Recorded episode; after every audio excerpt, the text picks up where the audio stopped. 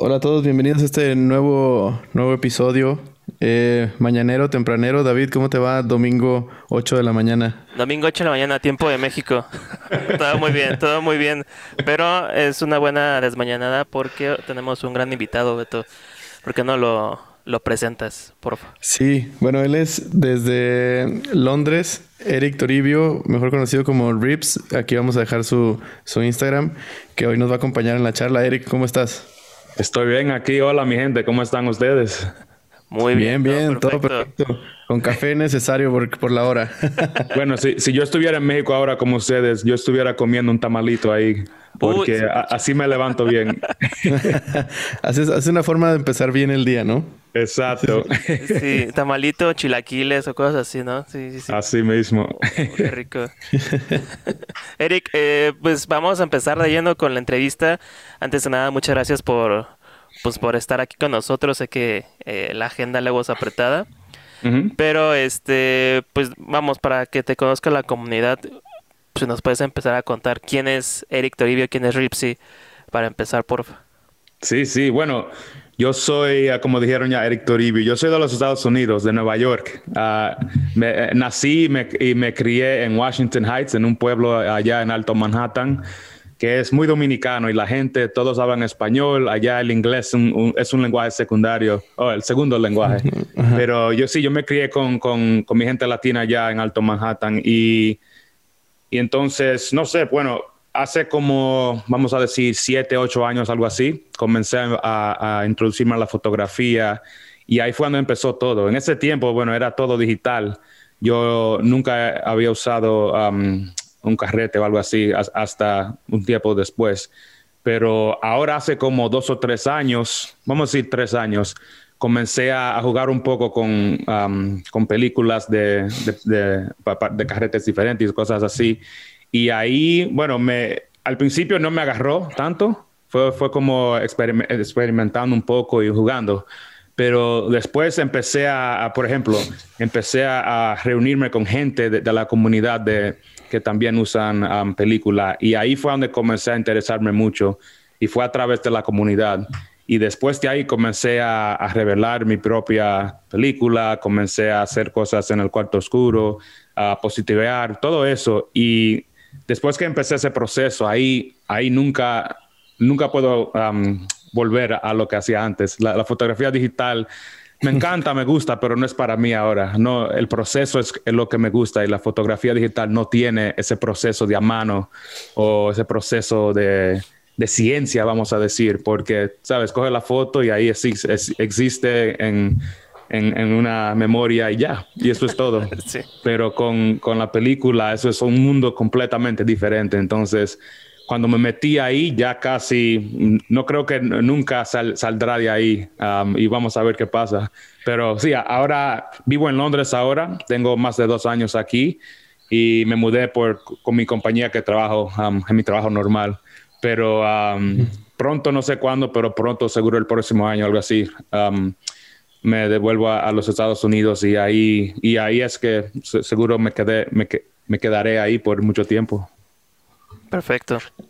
Entonces, dices que apenas hace tres años te, atrapó la, fotografía análoga y estás ahorita llevando a color y todo en, tan poco tiempo. Sí, vaya, que te atrapó bien entonces. Sí, sí, me atrapó buenísimo. Y voy a decir, eh, cuando empezó la pandemia, ahí fue donde yo me metí muy profundamente a, este proceso porque, sabes, ahí todos teníamos tiempo, no, hay, no, no, no había un lugar donde ir a divertirse, lo que sea. Entonces, yo usé ese tiempo para comenzar a, a ponerme las manos sucias un poco y ahí fue que empecé a averiguar cómo positivar y especialmente color, porque no, no usaba la cinta de, blanco y negro mucho, yo era siempre color. Mm. Entonces, si quería positivar, tenía que aprender ese proceso en vez del blanco y negro. Y un video ahí, otro video allá por YouTube y ahí comencé a, a enterarme de lo que se necesitaba, las diferentes piezas y lo puse todo junto, algo de eBay aquí, otra cosa de la red allá y, ya después de varias semanas tenía todo lo que necesitaba y, ahí comencé. Y todo se aprendió fue um, como en inglés se dice trial by fire. No sé cómo decir algo similar en español, pero... Sí, a prueba y error. A prueba y ah, error. eso, sí. ajá, exactamente. Y, y así fue, porque tenía todo el tiempo en el mundo para hacer los errores y aprender. Entonces comencé. Y ya después de, no sé, varias semanas, um, el proceso se sentía muy normal y ahí tenía lo que necesitaba para comenzar a hacer trabajo bueno y después crecer de ahí. Claro. Entonces, sí, eso, eso es algo que no he, no he estado haciendo por mucho tiempo, pero le he, le he puesto muchas horas en el tiempo poco que he tenido. Está genial. Lo, lo que, lo que hemos visto ahí en, en redes sociales que haces es, es increíble. O sea, y aparte, también tus videos, tu canal de YouTube es, es como unas, unas clases ahí gratis que, que, que, que dejas a la gente. Y sabes qué? Es muy apreciado porque le ayudas a la gente a que no cometa errores o a, hacer pruebas sin, sin gastar su dinero, por así decirlo. Sí. Es decir, así, ves el canal y dices, bueno, ya, ya aprendí esto, voy a considerar mejor otra cámara o, o no voy a hacer eso porque el resultado no es lo que estoy buscando, no sé, eso es, eso es buenísimo en, en, en YouTube. Sí, sí, no, eso, eh, así es, eh, ese es mi estilo, porque yo no soy una persona muy científica, um, no soy una, perso- una persona muy, muy cuidadosa. Yo hago lo que hago y si sale un poco feo o si se, se jode por aquí, tú sabes, eso pasa. Entonces, um, eso me da a mí la confianza para um, experimentar un poco sin, sin temer que voy a dañar todo o que saldrá malo. Si sale malo, sale malo. Y la otra cosa que aprendí fue que a la gente le gusta ver esos videos porque, por lo que dijiste, que yo gasto mi dinero y gasto mi tiempo y ellos no lo tienen que hacer. Entonces. Les es un ahorras un win-win. paso. Ahorras un paso para la comunidad totalmente. Exacto, exacto. Um, entonces, sí, eh, como la gente le gusta hacer esos videos, eso me da mi confianza de seguir haciéndolo. Y a mí me gusta también, porque no soy muy científico, pero sí me gusta ver, you know, qué pasa si cambio esta cosa o qué pasa si cambio esa otra. Um, y, y con el proceso de, de, de película siempre hay algo que, um, cuando cambias algo, eso no, no daña todo, pero posiblemente cambia algo que sale otra cosa diferente a lo normal. Y puede hacer que te guste más así, o maybe te guste menos, pero nunca sab- um, sabrás si no lo intentas. Sí, Sí, muy cierto. Y creo que eh, eh, ahí es donde se puede experimentar, como dices tú, ensuciándote las manos, porque en, en fotografía digital solo te queda en, en- en Photoshop y, y ya. Poner alguna, alguna edición, algún filtro. Y acá es Sí, parte del proceso el experimentar. O sea, es, es como, es como un eh, es subir una escalera y en cada escalón puedes ir inventando cosas nuevas. Eso está, eso está buenísimo. Sí, sí. Ahora mismo yo estoy um, usando um, película expirada. Y hay un hombre aquí, yo pienso que es en, en Irlanda. Irlanda es Ireland, ¿sí? yeah, sí, sí. Sí. Sí, sí, en Irlanda. Y um, él, él busca películas en bulk, en rollos grandes, uh, de película expirada o película que se usa en, en las películas. Cosas que no son normales, no Portrait 400, algo así. Exacto. Y, y esos rollos grandes, él después um, los corta y los ponen en, en spools para 120 o 35, depende de lo que es. Y con eso he podido usar películas que, no, que yo nunca he visto antes, que ni sabía que existían. Y los resultados son interesantes. Ahora mismo tengo una que me gusta mucho, que es, es slide film, que te da imagen positiva, pero um, yo no la estoy revelando con esas químicas para slide. Hago, u- uso la, la C41, la normal, para negativo. Haciendo el, el cross process. Exactamente, sí. Y, y en, este, en este ejemplo, el cross process sale, me gusta muchísimo cómo sale. Um, eh, te da una imagen cuando, cuando te da el negativo y después lo escaneas y, y lo cambia. ah, la imagen se ve normal, quote unquote, pero tiene un, un toque interesante que es diferente. Y, y eso me gusta muchísimo porque a veces uno se aburre de del Portrait 400, ¿sabes? Todos usan Portrait 400 y, y es buenísimo, es lindo, pero es lo mismo. Entonces, eso es una manera de, de hacer algo diferente para ver si, si, si, te interesa, si, si te interesa un poco más o, tú sabes, algo para la diversión, por lo menos.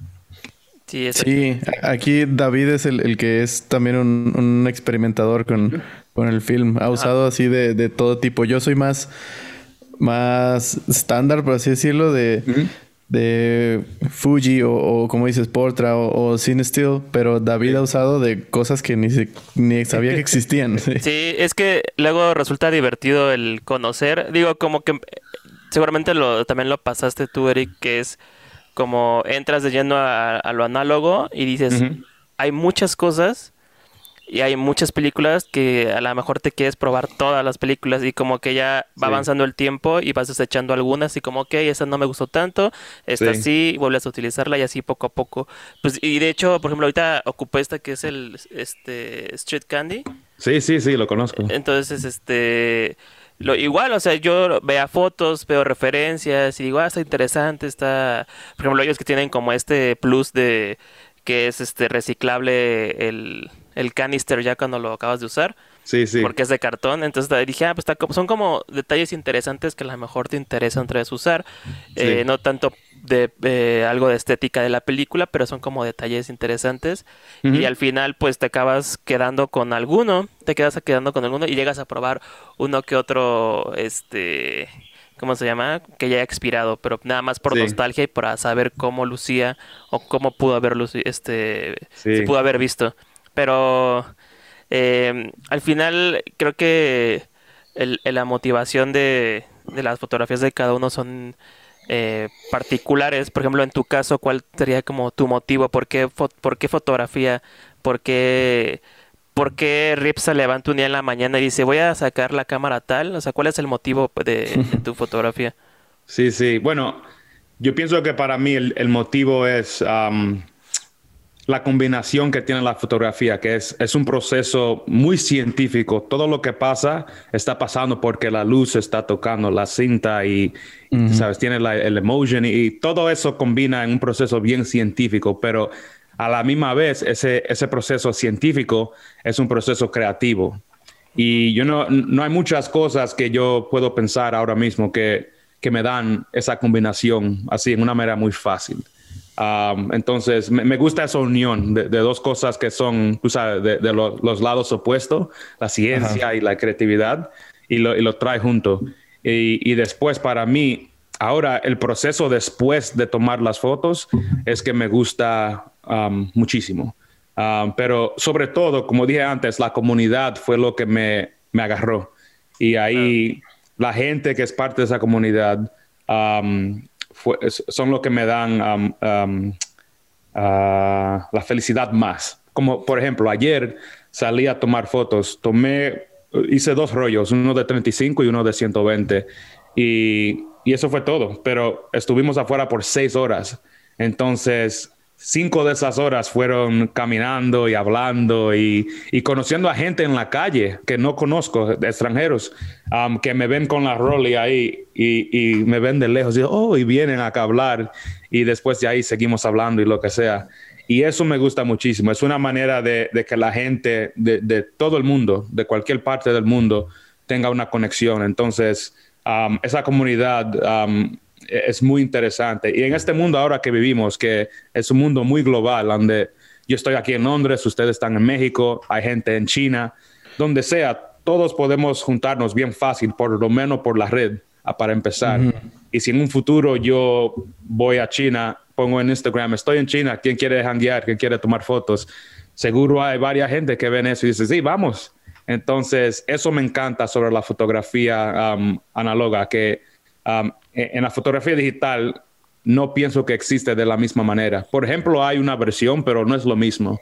Con la, con la fotografía análoga, eso es central en mi mente para, para la comunidad.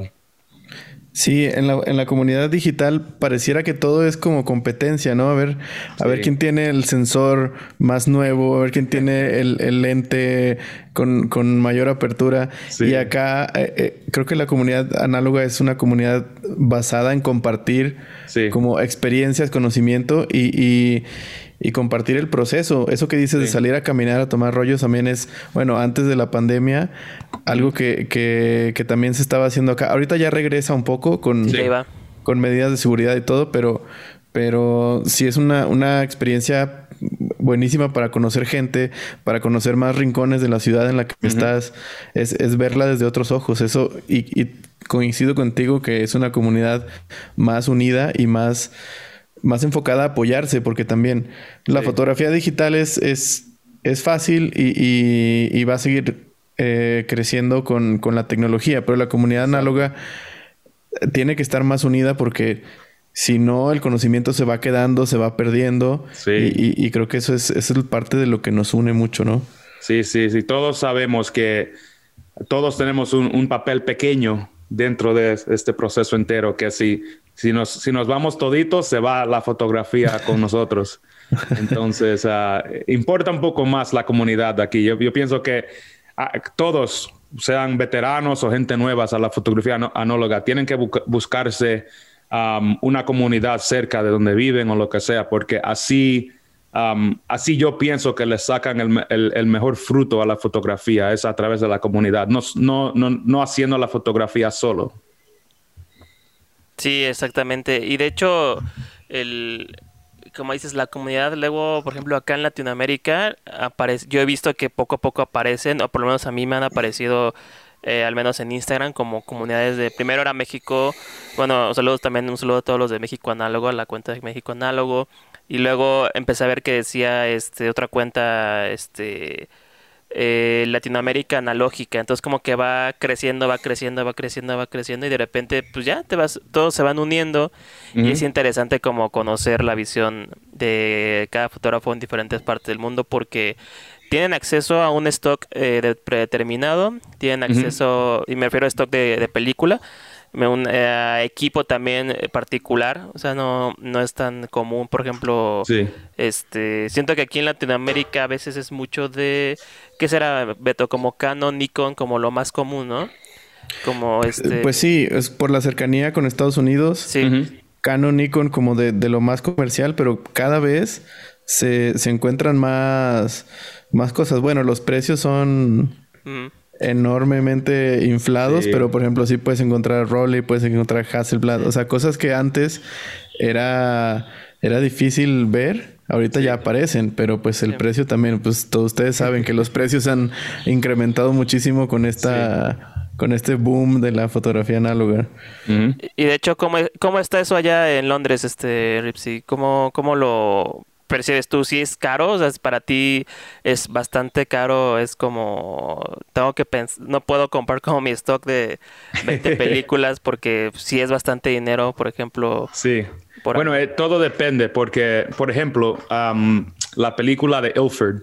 Ilford es una compañía aquí de este, país, de, Inglaterra. Estás en el paraíso ahí de, de Ilford. Exactamente. Entonces, todas las películas de Ilford, el precio son no son baratas, pero son, son la, película que, que, cuestan el mejor precio.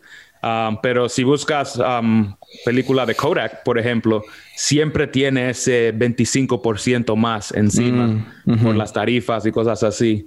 Um, y en los Estados Unidos es lo, opuesto. El Kodak es la película que sale el mejor precio y la del Ilford se le pone uno o dos pesos más ahí uh, o, dólares.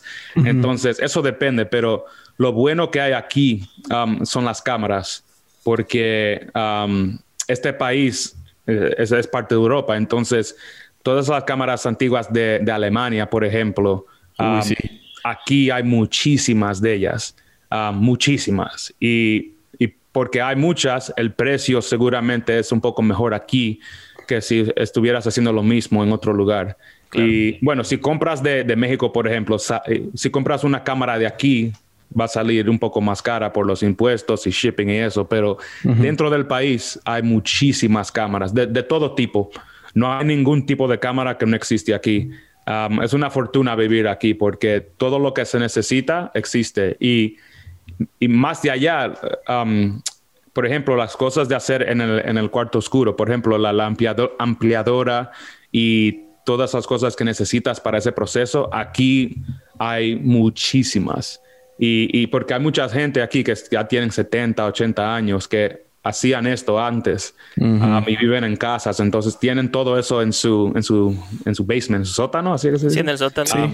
Guardado ahí, tú sabes, en una caja perfectamente, um, sin, sin daño, sin nada. Entonces, esa gente Um, ahora están vendiendo todo eso por eBay o la ponen en un yard sale afuera, dicen ven a, buscar si la quieres. Entonces, um, aquí hay mucho de eso. Um, e, es una fortuna buenísima. En los Estados Unidos pienso que existe lo mismo, pero yo mismo no lo he hecho allá porque comencé a comprar cosas así después que me mudé aquí pero aquí es, es una gold mine, eh, es como oro. Sí, todo lo que se necesita existe aquí, es una fortuna. Sí, y aparte también eh, Patterson también lo tienes allá. Entonces, tanques y equipo de laboratorio, estás ahí en el, en el paraíso. Acá en México también, ahora que dices lo de la gente que tiene en los sótanos el equipo, eh, yo he tratado de buscar también en estudios fotográficos tradicionales antiguos que solo tomaban las fotos para las credenciales o para el pasaporte y, que sabes que tienen ese, ese, equipo y que lo hacían este análogo porque era lo, único que había. He querido encontrar algún lugar de esos que ya esté cerrado y llamar por teléfono y decir qué tienes para que me para que me vendas. Y ojalá sea un señor que no tenga internet para que no sepa que, que los precios ya subieron. y bueno, lo, eh, puede vender barato. Yo, por ejemplo, cuando compré mi ampliadora, la segunda que compré, la que tengo ahora, que es más grande, esa en el, eh, por, la red cuesta, vamos a decir, 700, 800 dólares, algo así. Pero el hombre que la estaba vendiendo dijo, yo no quiero mandar esto por correo, solo lo voy a vender a alguien que venga a buscarlo. Entonces, por eso bajó el precio muchísimo. Y yo no, no tengo carro y vivo en Londres, en, la ciudad central. Entonces, él está afuera, como hace, vamos a decir, una hora y media de la ciudad. Oh. Yo alquilé un carro y, tuve que pagar para petrol y todo eso. Y, aunque tuve que gastar ese dinero extra, todavía me, me salió más barato que pagar el precio normal. Y, y, eso fue todo porque hay mucha gente que no quiere hacer el trabajo de venderlo quieren que alguien nada más venga a buscarlo y se lo lleve y ya, se acabó ahí. Entonces, um, deben de existir así gentes en todos los lugares, especialmente en México, como dijiste, alguna persona con un negocio que ya no quiere, no quiere joder con esto más, tiene que lo busque y ya, llévatelo. Exacto, sí, sí, sí. Oye, y la, la ampliadora, bueno, es, supongo que compraste a color, ¿verdad? Sí. Ya con esa puedes hacer blanco y negro sin problema. Este, ahorita que empezamos a hablar de equipo, Estoy casi seguro que, también tienes el, gas. ¿Cuántas cámaras tienes, Eric? Ah, la última vez que conté ah, eran 15, pero eh, compré una después de eso. Entonces pienso que son 16. La última que compré fue la Pentax X7, que me encanta. es muy grande, pero e, es mi cámara favorita ahora mismo. Salir a tomar fotos con esa es un workout, ¿no? David también la tiene. Sí, me podrá decir haces el brazo más grande, así como, eh, como los Simpson, que Homero Simpson se le hace un brazo más grande nada más. Así tal cual. te tienes bien fuerte. Pero de hecho la, la Penta eh, 67 es, creo que es la más... Eh, bueno, tal vez no es la más eh, cómoda de trabajar si vas a tomar foto de calle, pero paisaje y otro tipo de cosas, retratos, como en sistemas o en ambientes controlados, es creo que es ordinaria y es, es increíble porque pues, tal cual es una SLR en grande. Exacto. Entonces está, está sí, es como también es de mi, eh, la verdad es de mis favoritas, es de, de como el wishlist que ya hizo check ahí tal cual. Pero es esa también, la Rolly que ven ahí. Sí. Ah. ¿Es la, ¿Esa es la 2.8 o, o 3.5? Sí, sí, sí. Eso, pues esa cámara me la prestó un amigo mío de los Estados Unidos, pero me la prestó sin, sin límite. Dijo, mira, porque su mamá era fotógrafa, um, no era fotógrafa profesional, pero era muy, muy cometida la fotografía. Y entonces ella tenía una Leica, tenía esa, varias cámaras. Y desafortunadamente ella murió hace uh, varios años y él descubrió toda su cosa no hace mucho. Entonces sabes que yo estoy obsesionado y me dijo, mira, yo no voy a usar esta cámara nunca y sé que tú la usarías si, si la tienes. Entonces, cógela, cuídela a lo que tú quieras y eh, te la presto, sabes, sin, límite para ti. Entonces, um, yo, yo nunca había usado una TLR antes y empecé con esta y se me hizo difícil al principio, pero... Porque um, todo, eh, está, todo está al revés, ¿no? Cuando encuadras. Exactamente, al revés y también... Um, no, cuando haces el tilt, cuando mueves tu cuerpo ah. así como tilting, ahí se pone bien difícil. Entonces, Um, tú sabes, esa cámara, si la usas una vez cada varios meses, nunca vas a aprender. Pero el año pasado, cuando abrieron aquí por el verano, yo fui a Italia y traje esa cámara solamente por una semana. Mm. Y, me forcé a aprender. Y ya al final de, esa vacación me encantaba la cámara. Y ahora, ahora lo estoy usando más y más, especialmente como dije, cuando salgo a, caminar y, quiero tomar um, uh, retratos de, de personas cualquiera con esa cámara tengo mi introducción puesta ahí, no tengo que trabajar mucho. Y, a veces se me hace fácil porque la gente me busca a mí, yo ni tengo que ir a, preguntarle, alguien viene y me dice, oh, esa cámara me gusta mucho. Y si la persona pienso que es interesante, entonces ahí digo, bueno, puedo tomar tu retrato, póngase ahí en la luz y, sabes, pose así y ahí cojo mi foto y ahí sale bien. Y eso fue lo que hice ayer. Ayer tomé 12 fotos con la película inspirada que dije. Y pienso que mitad de las fotos fueron yo um, diciéndole a la gente, hola, ¿cómo estás? Me gusta tu traje, puedo tomar una foto. y, algunas de las otras fueron en secreto, porque esa cámara también es buena para tomar fotos en secreto, uh, porque es waist level. Entonces, si te paras ahí, no, no es algo obvio. La gente, si pones la cámara aquí, claro. ahí es muy obvio, pero con esa no, no tanto. Entonces, vamos a decir, tres fotos fueron así. Y las otras tres que, que, me sobran fueron gente que, que vinieron ante mí y me dijeron, oh my God, me gusta tu cámara, ¿de qué año es? Es muy antigua, tú sabes, lo que sea. Y ahí yo convierto eso en una oportunidad para tomar una foto. Buenísimo, sí, y aparte de esa cámara, el, lente es bello y el, mecanismo también es. Sí. Lo usa, recorre, se siente cada engrane, todo es así hermoso. es, una, es una work of art. Eso es algo que. Esa, yo pienso que esa tiene, vamos a decir, 60 años. um, maybe más, porque pienso que es de los 40, maybe los 50, pero bueno, 50 son 70 años. Sí, ya son 70 años. Oh, wow. Bueno, el punto es que es, viejísima. Y maybe, pero eh, eh, es como dijiste, cada vez que mueves algo, tocas un botón, lo que sea, ahí se siente muy, um, muy, muy clásico y muy uh, uh, vivo. Es algo, esa cámara como que tiene vida. No es una, un signo electrónico que sale por una batería, un, a un sensor digital, lo que sea. Entonces me gusta mucho eso. Retomando el tema de, de tu fotografía, Em, ¿Recuerdas algún momento en específico cuando estabas eh, iniciando la fotografía o alguna foto o en el momento exacto que dijiste, sí, esto es lo mío? ¿Lo recuerdas? ¿Cómo, ¿Y cómo fue? Si nos puedes contar. Ah, es una pregunta muy buena. cuando empecé a, a positiviar, ahí yo noté un, un interés nuevo que el próximo día estoy sentado pensando, digo, wow, eso me gustó mucho, quiero hacer eso más, más y más y más. Sé que la emoción cambió y ese proceso, ahora cuando yo salgo, siempre tengo eso en mente, que el, instante de tomar la foto, ahí no, ahí no se acaba, hay mucho más que viene. Entonces, antes de tomar la foto, a veces pienso en cosas que voy a hacer después, ah, pero pienso sobre ellas antes. Ah, entonces, no, no es una, um, una, respuesta exacta para tu pregunta, pero sé que eh, hay, hay emoción nueva que, ha, crecido después que comencé a hacer cosas eh, con la ampliadora y cosas así.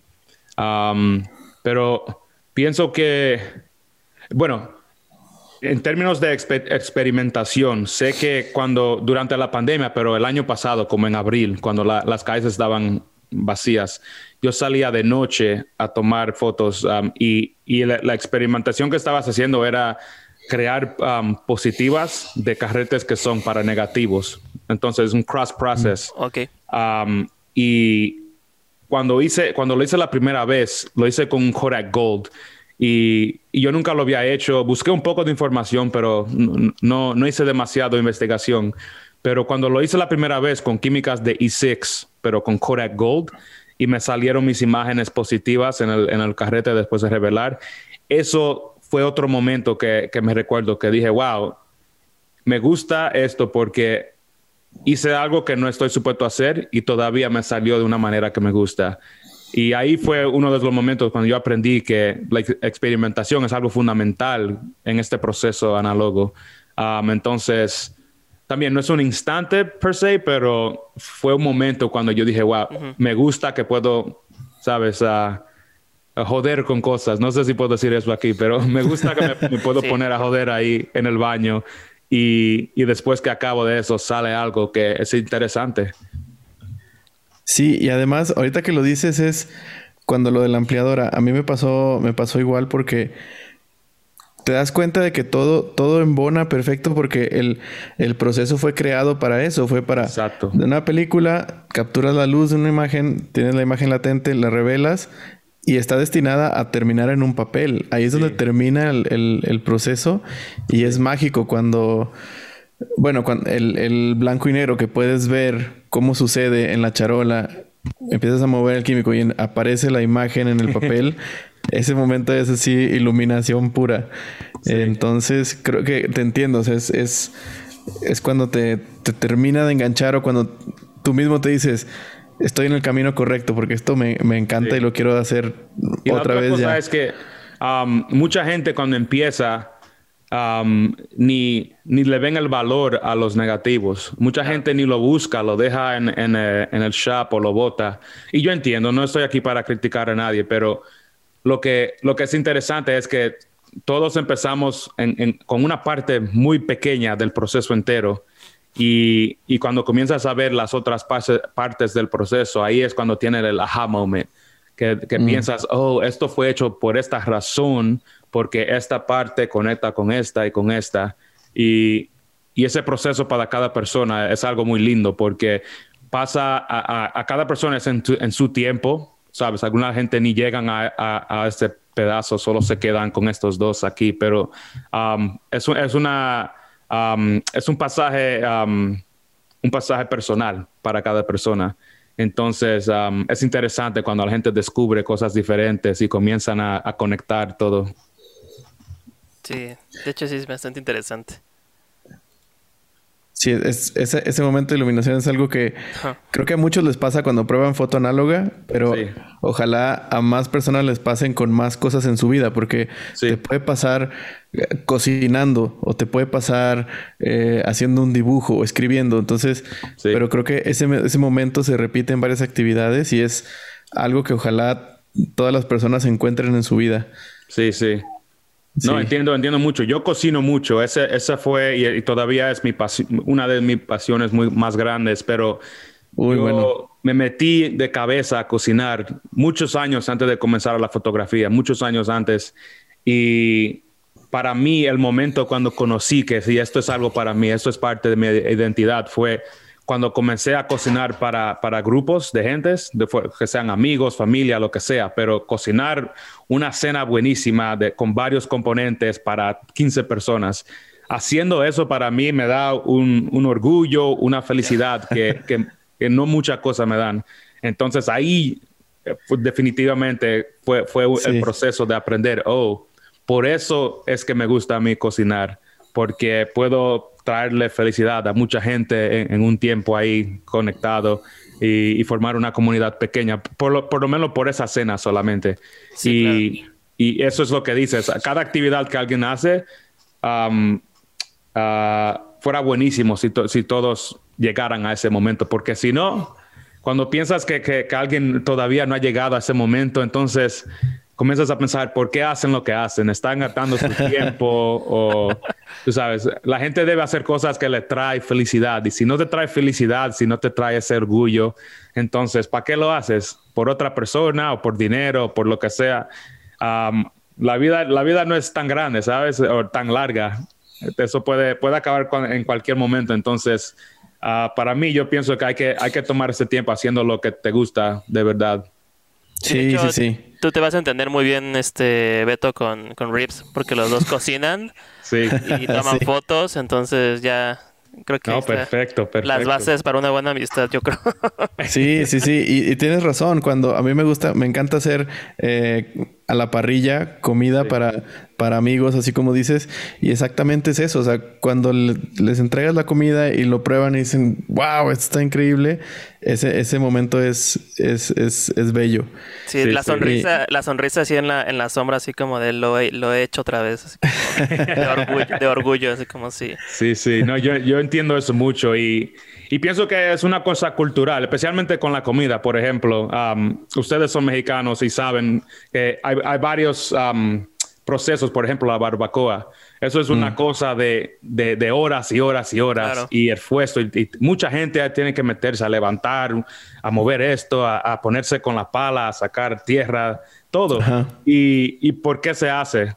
Es porque lo que pasa al final es toda la gente saliendo junta a comer algo delicioso ese proceso, todo ese trabajo, para mí es, se puede, es análogo o analogous, no sé si, si es la, palabra, pero eso es análogo para mí el proceso a veces de, la, de la fotografía análoga, porque hay tantas cosas que se hacen fuera de, poner, de presionar el shutter y tomar la foto, que después de varias horas y levantado tarde en el baño ahí una noche porque quieres ver las fotos, haces todas estas cosas y al final, después de escanear y esperar todo eso, ves tu foto y dices, wow, tanto trabajo para una sola foto, pero eh, a veces magia, ves la foto y dices, wow, eso, eso valió la pena. Todo lo que hice para llegar a ese momento, ahí está. Sí, exacto. 100% vale la pena siempre. Ayer también yo estaba platicando con David, eran las 2 de la mañana, le dije que es que estoy terminando de revelar unos rollos porque no puedo parar. O sea, si tengo un rollo ya tomado, quiero regresar inmediatamente a casa a revelarlo y, digitalizar así todo seguido. No, se puede parar. Oye, Rips. ah, bueno, dale, dale, dale, Beto. Ah, bueno, hablando ya como de ahorita que dijiste foto y de dar el clic, eh, ¿cómo, ¿cómo definirías tu estilo o cuál es tu, tu, tu estilo de fotografía favorito, o sea, lo, que tú dices, bueno, quiero, quiero hacer esto todos los días de mi vida. Sí, sí. a mí me encanta hacer fotografía de gente, sea retratos formales, como alguien ahí sentado mirándome directo, pero o ah, retratos, pero en la calle, de gente que no saben que le estoy tomando foto. Mm. No importa de, de, de, como de qué vía llego ahí, pero Um, fotografía con gente es definitivamente lo que me gusta más. Um, y, y, lo bueno de eso es que hay muchos estilos dentro de esa categoría, porque como dije, hay retratos en estudio, hay retratos en la calle, pero con alguien con quien tú le dices, hola, ¿cómo estás? Y habla con ellos. Hay retratos de gente viviendo en la calle, caminando, haciendo lo que hacen normal, y tú ahí como un fly on the wall lo ves y toma tu foto pero todo involucra a la gente. Entonces, eso me gusta um, más que todo. Eso es definitivamente mi, mi, mi um, um, ahora no sé qué decir. Eso, eso es mi favorito, vamos a decir, papu, dejarlo simple. Sí, claro. sí. Y, Rips, eh, por ejemplo, de con este tipo de, de retratos, ¿te inspiras en, en, alguien? ¿Te inspiras en algún fotógrafo? ¿Cuáles son como tus eh, tus referencias más que nada para poder lograr ese tipo de fotografía que te gusta. Sí, eso es muy interesante porque yo nunca he estudiado la fotografía um, o la historia, cosas así. Lo, poco que sé, lo sé porque lo he visto en YouTube o porque otra persona me ha dicho, oh, sí, este fotógrafo es bueno, fotógrafa.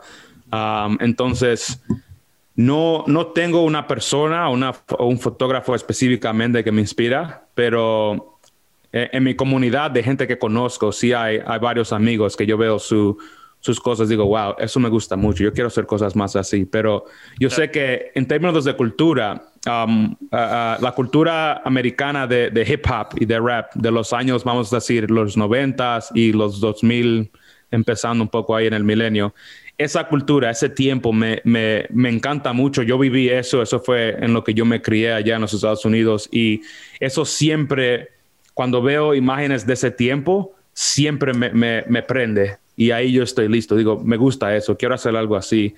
O, entonces, eso sí me inspira mucho, pero eso es más algo de, de estilo, de cultura, menos que una persona.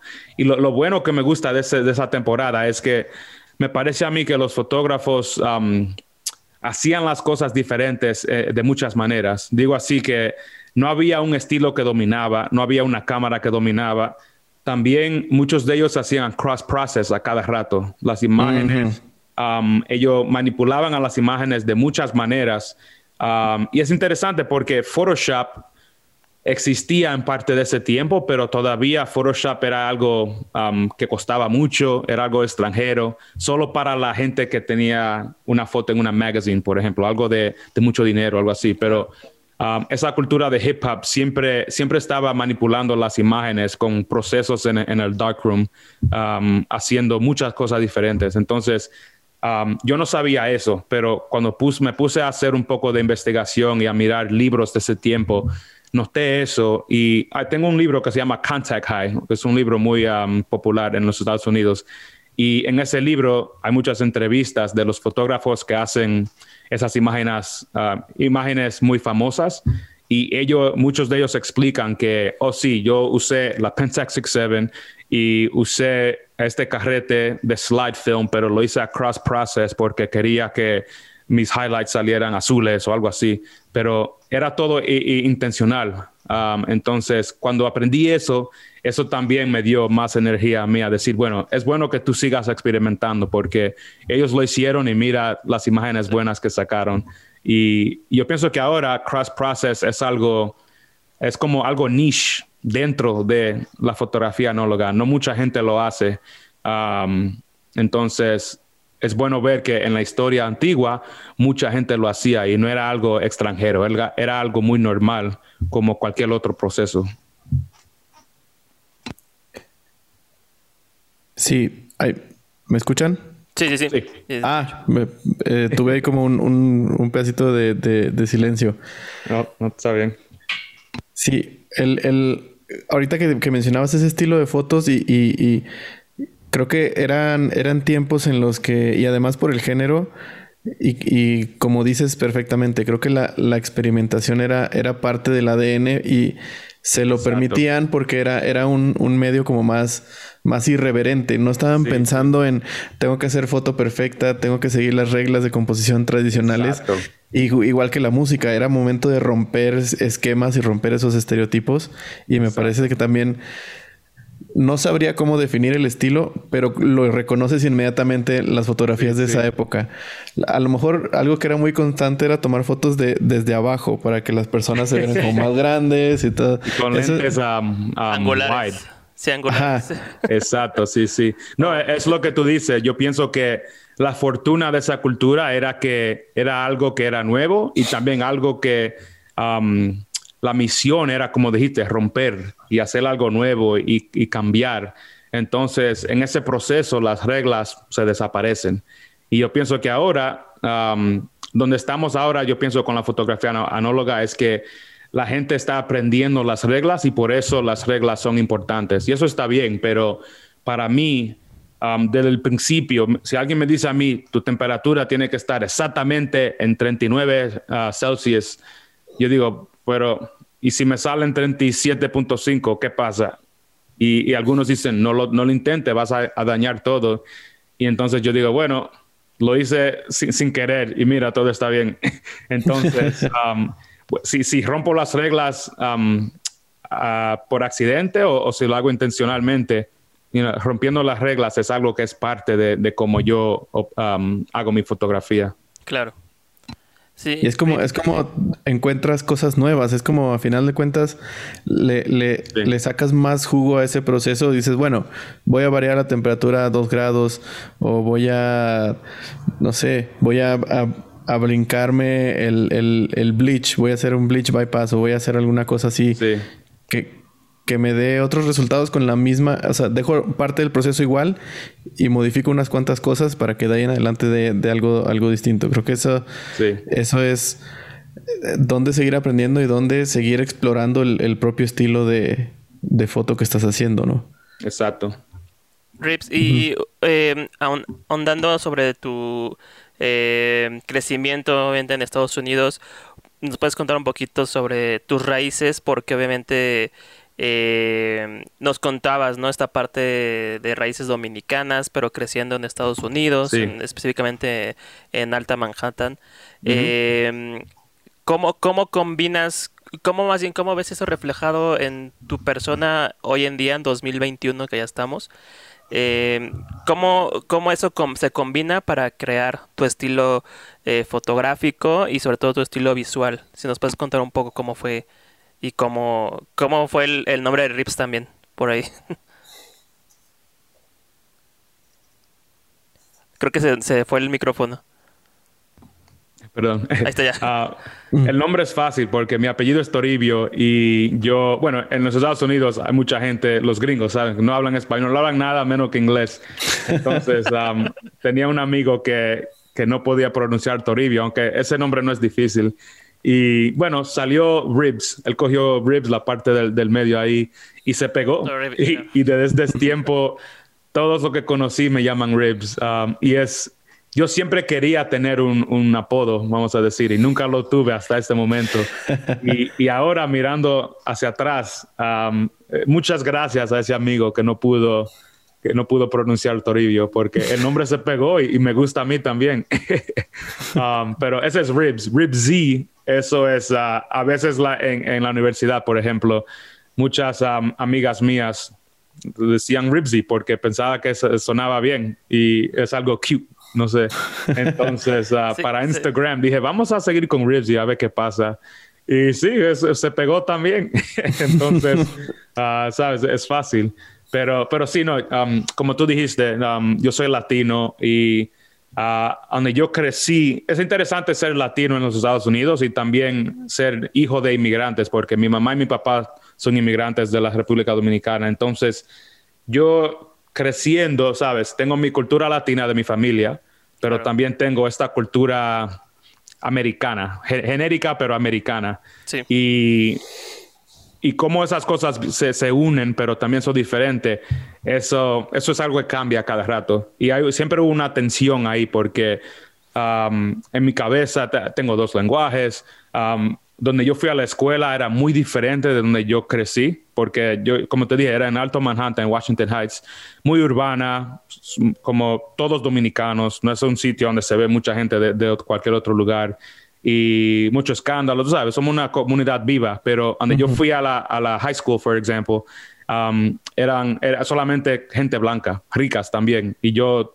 tuve una beca, pude ir porque ellos pagaron, um, pero esa atención todo el día era algo que era interesante y no, no, todavía no sé exactamente cómo me cambió a mí o cómo me hizo, pero pienso que yo siempre me he sentido que existo, existo en el medio, no, no soy específicamente esto, ni eso, ni eso. También, por ejemplo, soy latino, pero um, yo soy afro-latino. En la República Dominicana, la, historia son esclavos de, África, hay los españoles y también hay los, los um, taínos, uh, los taínos indios que estaban ahí. Entonces, esa combinación, esa historia, tú sabes, no, no, no sé cuál lado tiene más, um, más poder o cuál lado eh, eh, más impacto en mi mente, pero siempre he, estado en ese medio y es algo bueno porque tengo, e, e, es muy rica mi, persona y mi historia, ¿sabes? Entonces con la fotografía, yo pienso que yo hago algo casi lo mismo porque, por ejemplo, la fotografía anóloga, especialmente aquí en Inglaterra, um, todos son blancos, la mayoría. Hay muchos que no son, pero a esa gente no le dan la, la atención y no le dan el acceso que muchos de los otros le dan. Y, digo, les, les dan. La gente que lo dan son las compañías, por ejemplo. Si, si Ilford quiere hacer una, una cosa con varios fotógrafos, seguramente la mayoría que van a coger para hablar y poner van a ser hombres blancos. Entonces, hmm. um, yo existo fuera de eso, pero también ese es, ese es el mundo donde las oportunidades están. Entonces, para mí, yo quiero, yo quiero meterme ahí y tú sabes, reclamar el espacio mío, pero también sé que ahora si yo tengo un espacio ahí, puedo usar esa voz de manera diferente. Y por eso es que yo empecé mi podcast, por eso es que yo quiero hablar con ustedes y con toda la gente que me manda mensajes en español por Instagram, porque la comunidad es, gran, es grande, pero a mucha gente no le dan el acceso o la atención que, que posiblemente ah, merecen. Ah, entonces, sí, esa, esa experiencia para mí ha existido desde que era niño, en la escuela, en mi vida, en, Nueva York, aquí en Inglaterra. Siempre me veo que estoy en el medio eh, y, tengo cosas en diferentes direcciones que puedo ir a, perseguir. y, más específicamente con la fotografía misma, para mí, como te dije, que a mí me gusta hacer fotografía de gente, de personas. Ah, para mí, una cosa que me importa mucho es demostrar la diversidad que hay donde yo estoy, porque yo vivo en Londres, viví en Nueva York. Esos lugares están llenos de gente de todos los lados, del mundo entero, que, se han mudado para vivir ahí. Entonces, si yo voy a tomar fotos de gente en esas ciudades, mis fotos no pueden demostrar solamente gente de, un color o de, de, una raza o de un país, porque hay demasiado otras cosas que no son esas cosas. Entonces, um, para mí es importante demostrarlo todo. Y eso se ve, yo pienso, por ejemplo, que se ve en mi fotografía. Es una diversidad muy grande de, de, todo tipo de gente, pero también de escenas diferentes, lugares diferentes. Um, yo, no, yo no soy el tipo que coge una cosa y se mete solamente ahí y tengo mis reglas muy estrictas. No soy así. Yo eh, soy lo opuesto. yo creo que, que, que, yo soy igual y soy de la idea de tú, tú no escoges qué tipo de fotografía hacer, al contrario. O sea, las fotos te escogen a ti porque es, a final de cuentas estás compartiendo cómo ves el mundo y, como dices tú, esa riqueza que, te ha tocado vivir es lo que, es lo que a final de cuentas termina enriqueciendo tu, imagen. Exacto. Sí, eso Yo, yo concuerdo y me parece que es la mejor fotografía que puedes hacer porque es la fotografía verdadera que, sale de ti. No, no estás como tratando de seguir un, estilo o copiar el estilo de alguien más. Sí, eso, me parece buenísimo. A mucha gente ah, en su mente tiene la presión de, hacer lo que a todos les gustan, porque ven que en Instagram la, foto de, la gas station, ahí es donde te salen los más likes con Sinister. Y eso está bien, tú sabes, me gusta también, pero yo pienso que por lo más duro que sea, la gente tiene que meterse en su cabeza, que ellos tienen que hacer lo que ellos quieren aunque le guste a la gente o no, porque si no te gusta a ti, es como lo que dijimos antes, ¿por qué, por qué vas a poner todo este tiempo haciendo algo que no te gusta? Es, gastando tu tiempo, entonces, um, como tú dijiste, tiene que ver lo que te está buscando a ti. Si la fotografía en tu comunidad es, lo que te está buscando, pues métete ahí y ponte a, trabajar a ver qué sale. Sí, exactamente. Y, y por ejemplo, de para entrar ahora sí como en viaje en el tiempo a la actualidad, si nos puedes contar eh, sobre tu proyecto de, podcast que es New Classic, me parece, eh, el canal de YouTube que es Doing Film Things y vi, eh, yo consumo mucho también el canal, el de Shoot Film Like a Boss, vi que es una colaboración con Roger, ¿no? ¿Nos puedes platicar un poquito sobre eso? Sí, sí, yo, yo empecé mi YouTube channel porque para mí era como una, una diary. Eso no sé cómo decirlo en español. ¿Cómo un, diario, un, diario. un, diario. un diario. Qué fácil. Ah, bueno, un diario para mí, mi proceso de aprender y mi proceso de, de, desarrollar. Y ya que pasó el tiempo y eso comenzó a crecer y, y, vi que había más gente que querían conocerme y hablar, ahí yo decidí comenzar el podcast porque con el podcast como dije antes, esa era ahora mi oportunidad de usar el acceso y la audiencia que tenía para ampliar otras voces. Y para mí en el podcast yo me he enfocado muchísimo en um, dar la atención a, fotógrafas um, mujeres y también a, gente haciendo fotografía que no son, um, por ejemplo, blancos o, o, de países que solamente son blancos, porque Um, como dije, hay muchísima gente en esta comunidad global y como todo, siempre ahí es donde empieza, e, esa gente son las que le dan la atención primeramente y después vienen nosotros. Y ahora que yo tengo un poco de poder así pequeñito de poner la voz que yo quiera, lo estoy usando de esa manera. Y, y para mí ha sido increíble porque he podido hablar con gente con quien yo no, no conocía y, y a esa gente le ha encantado muchísimo poder usar algo para comunicar con, la gente. Y el podcast, yo tengo, por ejemplo, tengo en YouTube, tienen todas las estadísticas que quieres. Puede haber todos los números, pero con el podcast, los números no hay muchos. Hay varios números y hay. Entonces, me gusta eso porque ahora para mí, la motivación no son los números, la motivación es solamente crear información que es interesante. Um, lo quise hacer en español también. Tuve un episodio, mucho, no sé si lo han oído, con, um, ah, ahora se me olvida su nombre, como ah, Santiago, Santiago del Salvador, um, un fotógrafo en, Quito, y, lo hice en español y me gustó muchísimo, pero luego decidí seguir solamente en inglés para completar y, porque se me hacía más fácil en, inglés. Entonces lo hice así, pero todavía tengo una meta en el futuro para hacer un podcast entero solamente en español, porque como ustedes saben, hay muchísima gente allá que son hispanohablantes que quieren ese contenido. Entonces, yo como latino, como alguien en el medio, como dije antes, um, eso es otra dirección con que, con que puedo correr y hacer algo.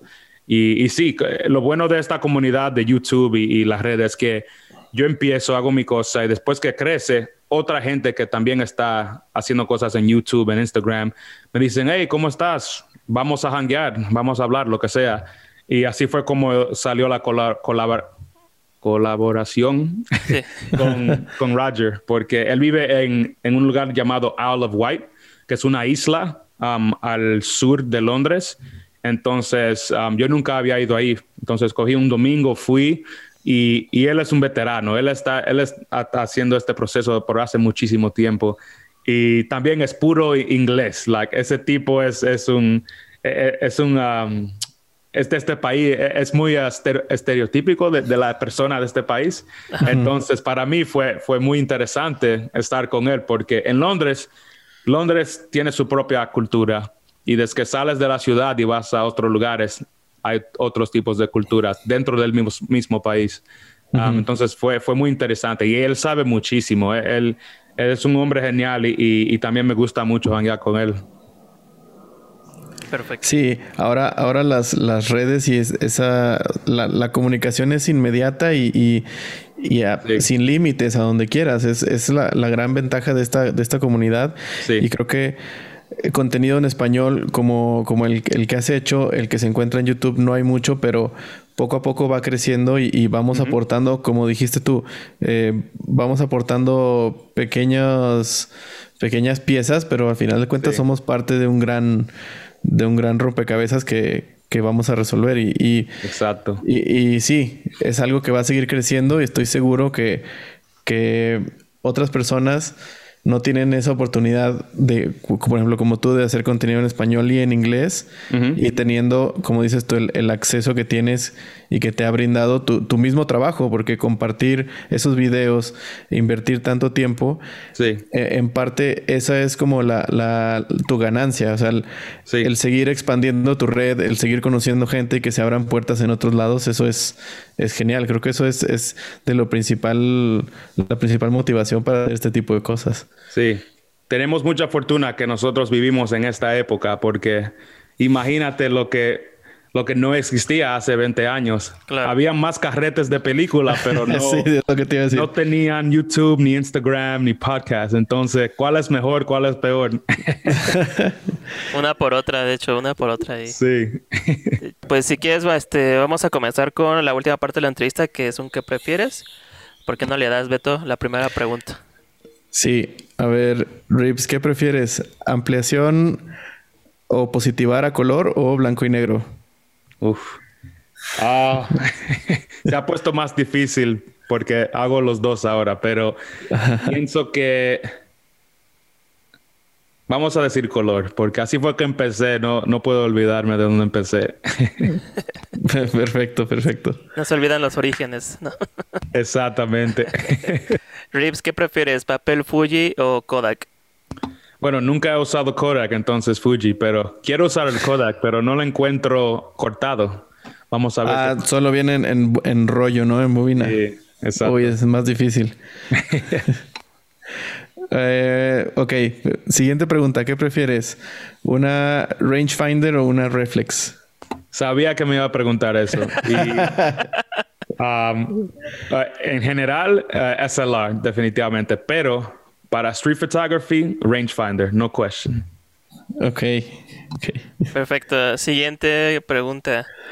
¿Qué prefieres? ¿Una costilla de res o una de cerdo? Oh, de cerdo.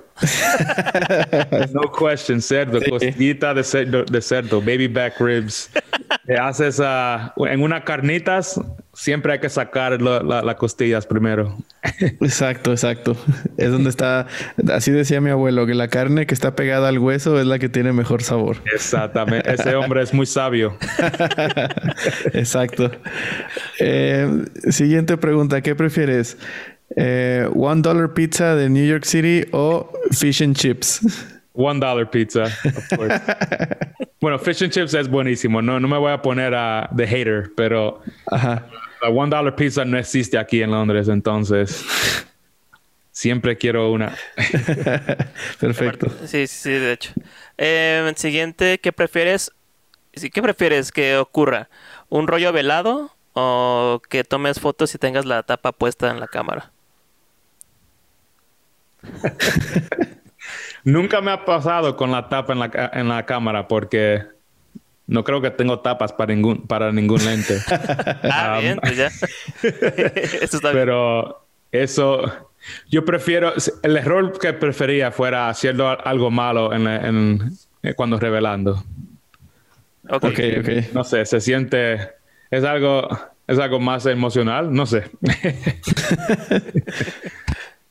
Ok, la que sigue, a ver, creo que, creo que sé, sé la respuesta a esta pregunta. ¿Qué prefieres? ¿Una cámara costosa o una foto que te deje sin palabras? Ah, la, foto sin, sin palabras, sí, sí. Una sola. Exacto.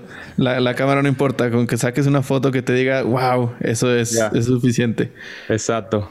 Venga, va. si, sale con una, una cámara barata, mejor.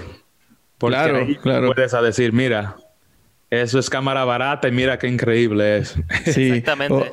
hay algo que me pasa a mí es que cuando sale una foto muy buena, mientras más vieja sea la cámara, más satisfacción me da. sí, sí, exactamente. sí, sí, sí. Es bragging rights. Exacto. Exacto. Y última pregunta, Rips.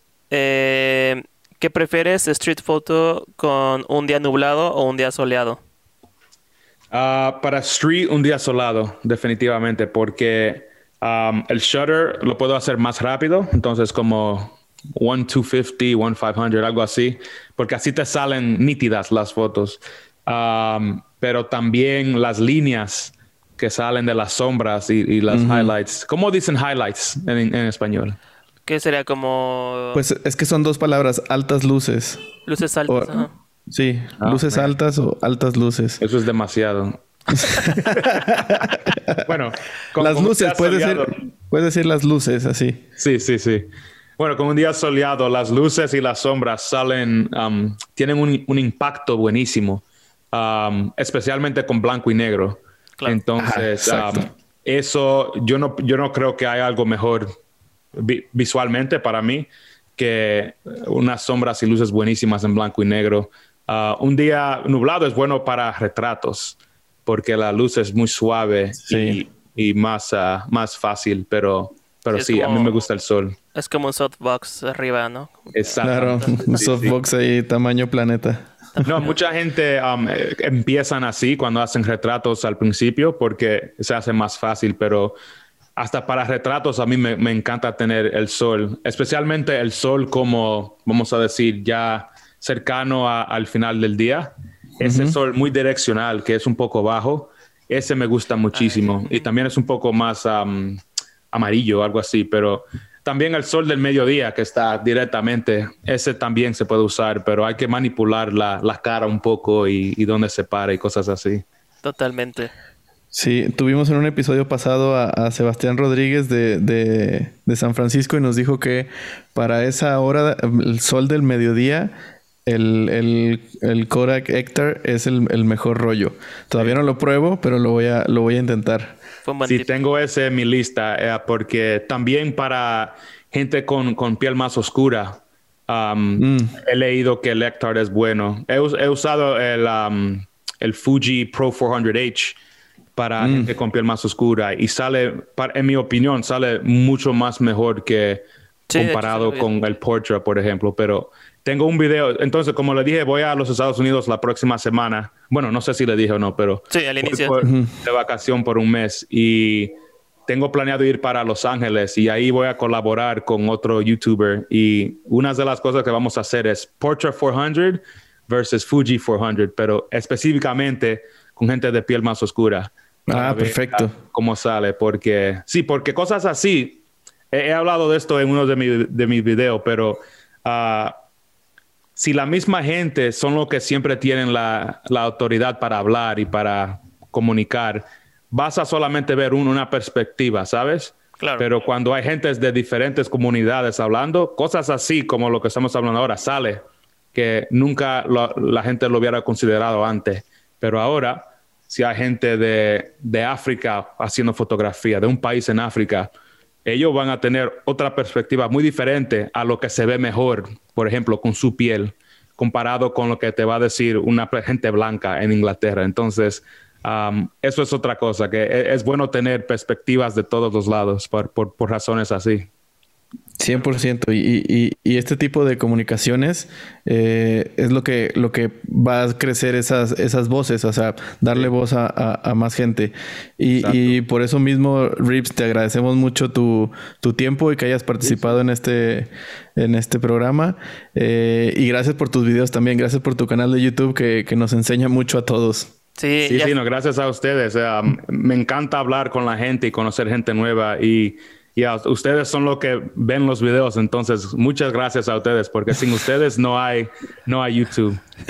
Gracias. De hecho, ya, ya me intrigué de quién será el fotógrafo youtuber californiano, porque como ya hay varios allá, sí, sí. ya estoy intrigado de quién será, a ver qué tal. Una sorpresa. esperaremos, esperaremos ese video. Sí, sí, una sorpresa. Y Rips, cualquier cosa, también sabes que acá en México, bienvenido. Sé, vi en tus fotos de Instagram que viniste a México, ¿sí, verdad? Sí, sí, he ido tres veces. Mm, he ido a ADF, a ADF he ido tres veces, pero dentro de esos paseos um, fui a San Miguel y pienso que eso es todo.